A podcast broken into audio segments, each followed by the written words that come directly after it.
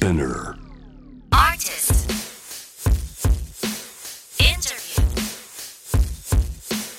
Musicians. Talk.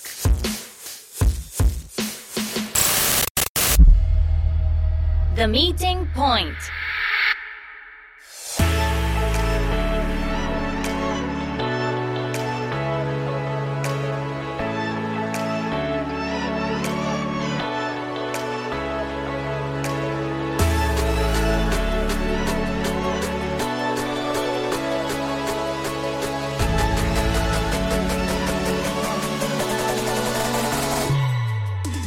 海外アーティストのインタビューをお届けするポッドキャスト The Meeting Point 今日はカーリー・レイ・ジェプセンさんをお迎えしました Hello, so great to see you Thank you. Nice to see you as well. um, I know that everybody knows about you but could you introduce yourself? My name is Carly Rae Jepsen. I'm from Canada, but I live in LA right now, and I'm back in Japan at long last. I'm very happy to be here. カナダ出身のカーリー・レイ・ジェプセンさんが今日は来てくれましたけれども、まあ、早速いろいろお話をお伺いしたいんですが今回で16度目の来日ということでお帰りなさいということで今回も日本を楽しまれているのかどのように過ごしたのかちょっとお伺いしたいんですが So this is your 16th time come, coming back to Japan? I'm pretty sure that's not correct. I've been more than that. Really? like 23. 23? Yeah. We can check on the. Like. Yeah. Because, yeah, because I was here before even. Um, yeah, a few a few times more Okay. because I was here even before Call Me Maybe actually came out. Oh, so I've been okay. here a few times beyond with this Mhm. just this label. So yeah. じゃあ16回目の来日だと思ってたんですけども、まあ、それ以上に来ているということで大体23回ぐらいかなというふうにおっしゃってたんですけれどもそれにしてもすごい多い回数の来日ですが like, Did you go somewhere this time? This time I, I'm Yes. going on holiday. I'm really excited actually. We're gonna um, wrap up. This is our kind of last day. We're gonna do Tower Records today, a little performance, and then kind of take four days off to just go exploring a little bit. Okay. Um, do some onsen, uh, Onsen spa, 行ったり。 and a couple of day trips, and then back here in Tokyo for like a few days just for shopping and, and exploring around here too. Yeah. 東京でもいろいろ観光したり買い物もしたりということで結構今回の日本の滞在も楽しまれているようですけれども、 まあ、今回のサマーソニックのライブについてお伺いしたいんですがもう本当に名曲揃いのライブでバンドセットそして歌声がもう合わさってすごい素敵なパフォーマンスだったんですが So how was Summer Sonic?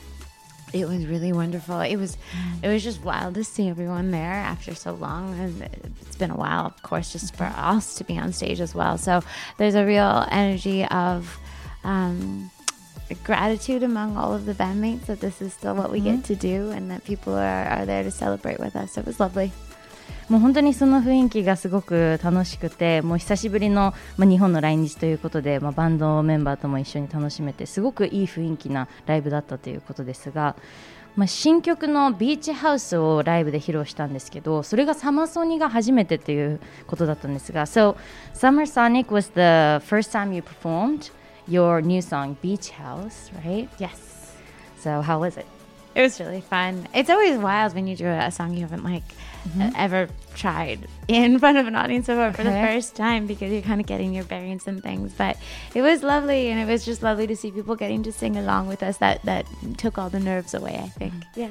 もう本当にあの楽しめたっていうのと一番最初にそのやっぱり あの新しい曲をみんなの前で披露するのは本当にエキサイティングだっていうふうにおっしゃっていましたが、まあ、ちなみにこの曲がマッチングアプリを使った、まあ、デートの話を書いた曲で、まあ、結構今はもうマッチングアプリってそんなにあの珍しくなくそこから恋愛が始まったり結婚に至ることも多いですけどもカーリーさんが使ったことあるかちょっとお伺いしたいんですが So by the way this song is about um, a dating through a dating apps, right? Um, these days, like many relationships starts from the dating apps, and like a few years ago, like Zac Efron said, like he used to use the dating app. So I was Nice. wondering, like maybe have you ever tried dating? I did. That's sort of where the song Really? inspiration came from. Um, and I loved that even after like a very brief experience on it, I kind of came back with all of these stories to tell, and I felt like it was a similar theme with other people I talked to who had who had tried it, and. Okay. Um, and that was sort of the inspiration for the song Beach House was sort of there's comedy in that too. There's like there's good dates, there's bad dates, but at the very least you have a good story to tell. Okay. その実際にカーリーさんもあの使用したことがあるという話でしたけども、まあ、先ほども私もあの話したんですが俳優のザック・エフロンさんがあの以前マッチングアプリを使ったことあるっていうふうに言っていたのがすごく印象的でセレブリティって使うのかなと思ってたんですけど意外と使うもんなんですね。でまあいろいろば悪いデート、まあ、いいデートいろいろあったけど最終的にはいい話もあってそこからインスパイアを受けてあのこの曲を書いたということでしたね。でその曲も収録されたニューアルバム The Loneliest Time が10月21日にリリースということでこちらどんなアルバムになっているか、えー聞きたいと思います So your new album yeah. The Loneliest Time Yes. So which includes that the beach house too right Yeah. So it's gonna be on the October 21st Exactly. So what kind of album is it? Oh, I mean, it's it's exploring pop, of course, but just not necessarily um, uh, one flavor of, of pop music. I think I liked the idea conceptually that. Um, you know, loneliness is quite fascinating to me, and mm-hmm. it causes all these extreme reactions, and and uh, some of that is a bit more serious and can make you sort of this home and nostalgic. And mm-hmm. I have songs that kind of go into like deeper subject matters, and then I have really playful songs because I think loneliness can also make you join a dating app and do some crazy things you never thought you would do. So there's playful moments and there's serious moments as well. But I'm I'm really uh, I'm so excited to finally be close to getting to share it.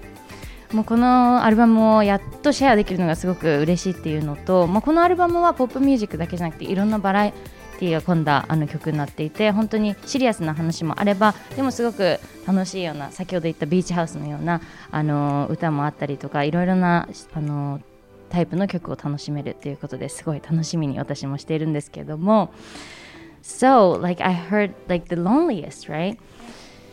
I was wondering, like this title, like, did you experience something that made you feel alone or something? Yeah, I think that loneliness is a theme that has followed me throughout my whole life. Just even being a touring artist, I think that there's lots of nights where you have like this accelerated, like buzz of energy by being on stage, but then you end up in this like hotel room and you're different parts of the world. So it is something to kind of make peace with or battle one of the 2 And and I think just absolutely looking at what we all experience the, during isolation or uh, kind of having to kind of stay. Um, away from our normal routines, not get to travel in the same way.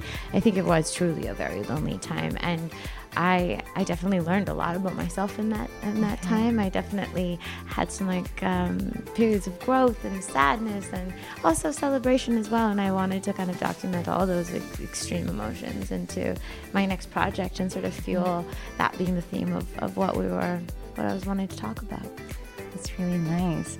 まあこのアルバムタイトル「ロンリエスト」ということですけれどもその最も孤独だっていう、まあ、直訳するとそういう感じなんですけどもすごい孤独っていう結構、まあ、ネガティブに感じやすいタイトル何でしたのかなというお話だったんですけども、まあ、ステージに上がってすごくあの活躍されてるカーリーさんもあの一日の終わりではまあホテルの部屋でちょっと寂しくしていたりするっていう誰にでも必ず孤独が孤独を感じる瞬間があるっていう風ななんかシンガーだけじゃなくて本当に人間としての感情をすごく大切にされててそれをあの曲に入れ込んでそれをタイトルにしたっていう話だったんですがすごいスターも身近に感じるエピソードでしたけれどもで早速この9月からは全米ツアーもあるということで So from September like you have a tour at the States right? Yes, exactly. Are you planning to go to around the world? That's the goal. but yes, we're going to start in the US and in parts of Canada too. And then hopefully um, we can have more good news to announce soon. But I don't know if that, that part is uh, a little up in the air still. But if I have my way, I'd like to go everywhere. I'm really excited to hear the news maybe Oh. next year. Oh, Thank you. I'm, I'm excited. Any any excuse to get back to Japan as quickly as possible. That's what we're after here.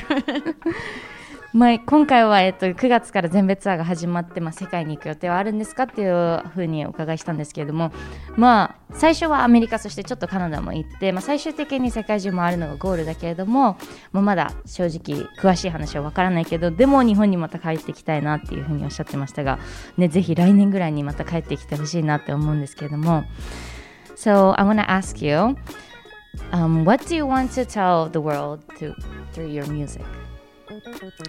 Oh, I think that I used to really love the idea that music, especially pop music, could be for like escapism. This idea that like if things are too hard, you could go to this place and mm-hmm. sort of enjoy some relief in the fantasy of life. But I think as I'm getting older and, and looking at what I really look for from music or what I love to um, allow myself when I'm indulging in listening or at a concert to somebody else is almost the opposite, where you can kind of have moments of escapism, but more than that, moments of real connection, where you're in a safe space to be allowed to feel whatever it is that you really do need to feel in your real, honest life.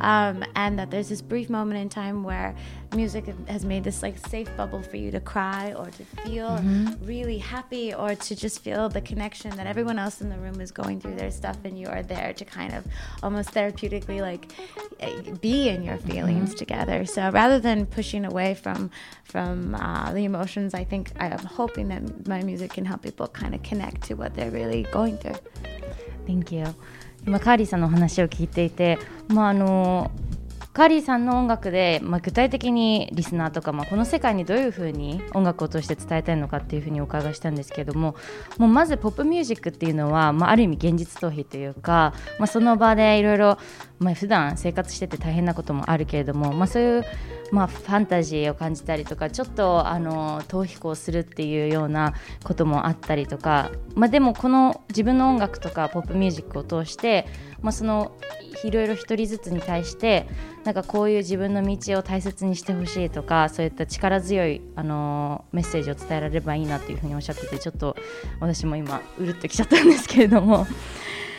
あのーまたお話は戻るんですけれどももう日本が大好きなカーリーさんはもう今回3年ぶりの来日でしたけどもカーリーさんが日本で毎回行く場所とかお気に入りの場所をちょっとお伺いしたいんですが So it, like everybody can see like you really love Japan right yes very much so Do you have like any place that you go like every time when you come back to Japan or like your favorite place or like I think the obvious places, like I always love to go to Harajuku and for Harajuku. shopping. But I, I think I'm learning more every time that I come that there's just like so much I have yet to see because I've normally been here for work. Um, the the actual fact that this time around I get like a little holiday is Okay. like so unique to me. So I feel like next time I'm here and you and I talk, I'm gonna report back and be like, I have so much of my new favorite spots. But right now I'm like, I'm still a baby in the business of exploring Japan, to be honest. Thank you そうカーリーさんは本当に毎回行くっていう場所はまだなくてまだ毎回あのいろいろ発見して、まあ、学んでいきたいなっていうふうにおっしゃってたんですけどもでも原宿でショッピングするのは好きだし、まあ、次回またインタビューを答える時には 自分のおすすめの場所を答えられればいいなっていうふうにおっしゃってました日本のカルチャーで最近気になったものはあるのかちょっとお伺いしたいんですが Do you have like something interesting about Japanese culture or like music or something? Yeah, I think on my very first trip here, I, I had this experience too with the college that I went to. I remember after mm-hmm. going to um, many years of high school, we had to do the math and the science and the, you know geography and mm-hmm. French, and and then there was this one class and it was music class, and I was like, gosh. And then when I went to college, mm-hmm. I got to go to a music college, so the classes shifted where it was tap dancing and singing and acting and everything I love, and I couldn't believe someone had made a school for me. That's what it felt like. And when I came to Japan, I had a similar feeling. I couldn't believe that someone had taken all my favorite things and put it into one country, where it was just like it was just like the fashion, the kindness of the people, the feeling that. Um, that, that everywhere you go felt very, very safe and very exciting at the same time. Um, the food, everything about it, I love. So I, I, I think I came home from that very first trip and was just like, I, I don't know what I've been doing with my whole life, but I'm supposed to spend as much time as possible for the remainder of it in Japan. もう本当に日本は大好きで自分の好きなものが全部凝縮された国っていうふうにおっしゃってたんですけれども、まあ、カルチャーもそうですし人々もあの親切だしすごく安全で、まあ、楽しめる国ってもう うちょっと自分の人生この国であの過ごしたいな過ごすタイミングを増やしたいなっていうふうにおっしゃってましたけども So have you been to Kamakura before? No. This is my personal question. Well, my hometown is Kamakura, Okay. and it's about like an hour from Tokyo Okay. with train or maybe a car. Maybe it's gonna be at two hours because of the Bullet train you could take. Yeah. Yeah. and And Wow. that place, there's an ocean and mountain, Wow. and there's lots of shrines, temples.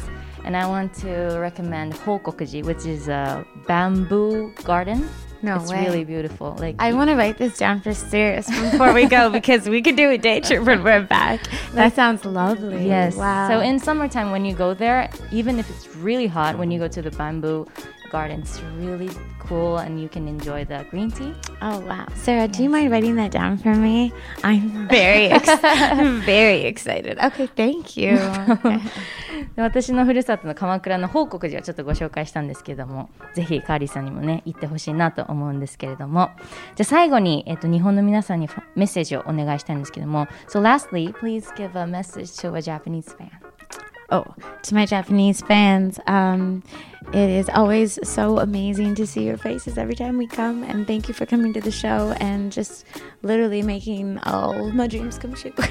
Can't wait to come back and see you all soon.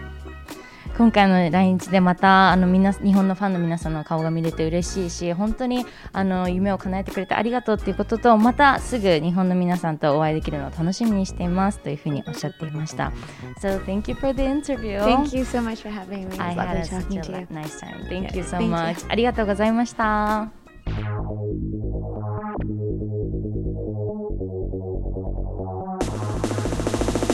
このポッドキャストではいろいろなアーティストの貴重なインタビューを聞いていただけます。Apple Podcast、Spotify、Amazon Music、Google Podcast でのフォローもぜひお願いします。ここまでのお相手は浅見ルナでした。